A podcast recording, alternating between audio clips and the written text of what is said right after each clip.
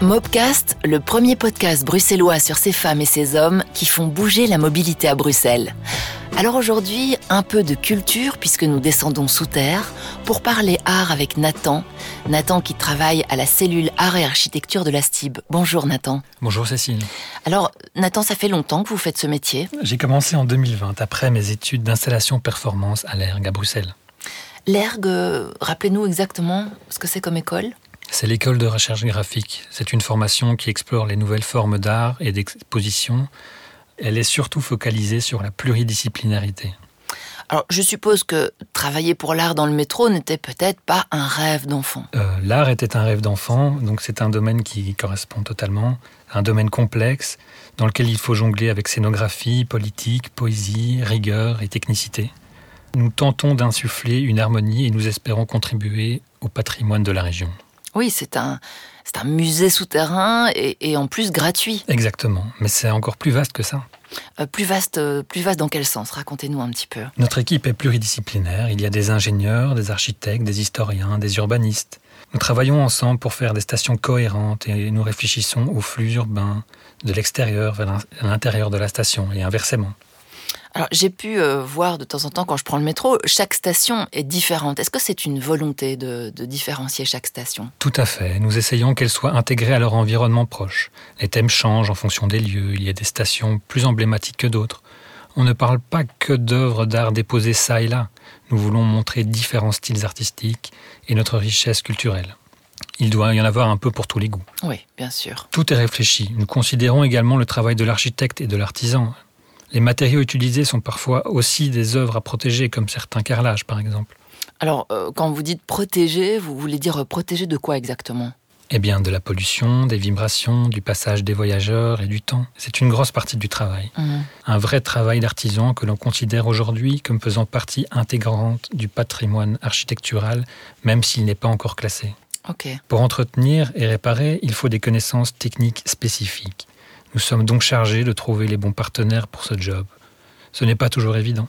Mhm. On en sait parfois très peu sur l'artiste de départ et sur ses techniques. On mène donc des enquêtes, c'est fascinant. Comment se fait-il qu'on en connaisse si peu sur ces détails architecturaux? La majorité des stations ont été construites il y a plus de 50 ans. Les architectes avaient leurs habitudes, leurs fournisseurs, leurs fantaisies. Tout ce petit monde n'est pas là aujourd'hui et certaines choses qui semblaient moins importantes n'ont pas été archivées. Oui, c'est ça, des, choses ont été remplacées, euh, j'imagine, avec le temps.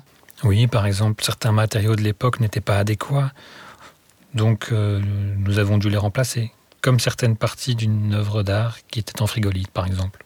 D'accord. Alors bon, ça c'est pour la partie entretien. Si on parlait maintenant un petit peu du choix des nouveaux artistes, est-ce que c'est vous qui décidez? Non, pas tout seul. C'est une tâche complexe. Nous nous réunissons donc avec un comité artistique. Oui. Parfois, on cherche nous-mêmes des artistes, parfois on en propose, parfois tout le monde propose un nom et on se met autour de la table pour en discuter. Alors, donc, euh, c'est un comité. Il y a qui dans ce comité? À part notre équipe interne et quelques membres de la STIB et de Bruxelles Mobilité, nous invitons régulièrement des externes, c'est-à-dire des critiques d'art, des architectes, des professeurs d'université. Et donc ces, ces artistes choisis, euh, est-ce qu'ils sont libres de proposer ce qu'ils veulent? Bien sûr, on ne veut pas entraver leur euh, créativité, mais il y a quand même un cadre à respecter. Une surface précise, des matériaux durables, un budget, parfois un thème lié au quartier. Chaque demande est différente. Alors parlez-nous un petit peu justement de, ces différences. Grossièrement, il y a deux typologies de projets. Il y a les œuvres pérennes qui doivent pouvoir tenir des dizaines d'années et les œuvres éphémères. Mhm. Elles vont rester quelques années avant d'être remplacées ou dégradées. C'est plus léger, c'est ouvert aux artistes moins connus ou même aux enfants du quartier par exemple. Ah oui. Parfois, nous faisons appel à des graffeurs. Ce sont des chouettes expériences de voir les œuvres côtoyer celles de grands noms. Je vous invite d'ailleurs à découvrir à la station Boxtal et à la station Albert deux fresques réalisées par des graffeurs. Alors, je me posais la question, est-ce que vous avez une obligation de travailler avec des artistes belges? Oui, en principe. Nous travaillons en général avec des artistes résidents en Belgique. Ok. Mais là aussi, c'est au cas par cas. La capitale est une vitrine internationale, vous savez. Par exemple, nous avons aussi l'œuvre d'un artiste canadien, Patrick Bernatchez.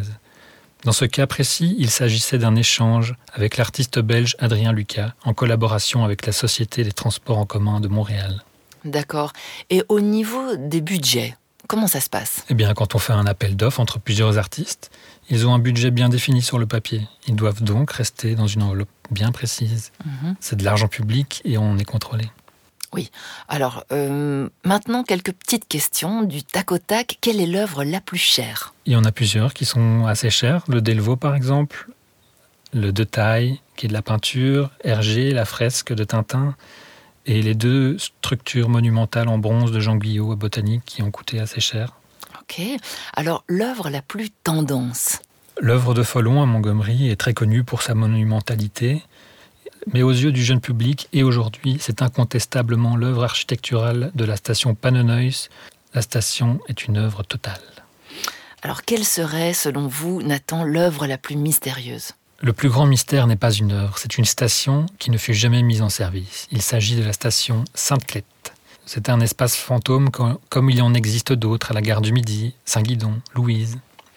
Alors l'œuvre la plus colorée le Sommeville à la station en car est une véritable explosion de couleurs. Autre question, quels sont les plus grands artistes à voir dans les stations? Déjà cités, euh, Delvaux, Hergé, Skeuten, Bury, le sculpteur, Alechinsky, Follon. Et l'œuvre la plus conceptuelle, ce serait laquelle? La station Alma, qui est une architecture très organique euh, entre industriel et naturel. Oui mais aussi l'œuvre de Mouscal à la gare du Midi qui a repeint tous les plafonds avec des, lignes jaunes. Ça donne un aspect de, station spatiale un, petit peu futuriste. Incroyable, je ne la connais pas celle-là, pourtant c'est la gare du Midi. Alors, euh, quelle serait l'œuvre la plus critiquée? Les œuvres sont relativement bien acceptées, d'où le fait de varier les esthétiques, les thèmes et les médiums lors du choix des artistes. Il faut plaire à tout le monde. Évidemment. Euh, qu'est-ce qu'on ne verra jamais dans les métros bruxellois? Vous ne verrez jamais des œuvres politisées ou polémiques, incitant à la haine, avec des connotations racistes. Aujourd'hui, des paramètres éthiques sont venus s'ajouter. Ce sont des tendances sociétales et nous sommes vigilants à mettre tout le monde à l'honneur. Maintenant, quand nous lançons une compétition, il faut qu'il y ait autant de femmes que d'hommes, ce qui n'était pas toujours le cas auparavant. Oui, oui. Euh, alors, je me posais la question. Vous recevez, j'imagine, des propositions spontanées d'artistes? Oui, parfois nous les gardons sous le coude et nous les recontactons lors de projets spontanés ou éphémères. Alors, dernière question. Comment les artistes vous présentent-ils leurs projets? Cela se présente toujours sous la forme d'une note d'intention avec des croquis, des visuels et des maquettes, euh, le cas échéant. Et j'imagine vous gardez tout euh, précieusement Bien sûr. eh bien Nathan, merci d'avoir été notre guide dans cet incroyable musée souterrain bruxellois. Merci à vous Cécile. Euh, vous ne cherchez personne en ce moment, non, parce que je, je, suis certaine que ce podcast va susciter des vocations et on ne pense pas toujours que la mobilité peut aussi être tout un art. Eh bien si, on cherche toujours, donc n'hésitez pas à envoyer votre candidature. Voilà, c'était l'art dans le métro bruxellois, le Mobcast. Et des Mobcasts, nous en avons encore beaucoup à vous proposer, comme le prochain, qui nous fera découvrir l'aménagement des voiries. Alors join the move et rendez-vous dans notre prochain Mobcast.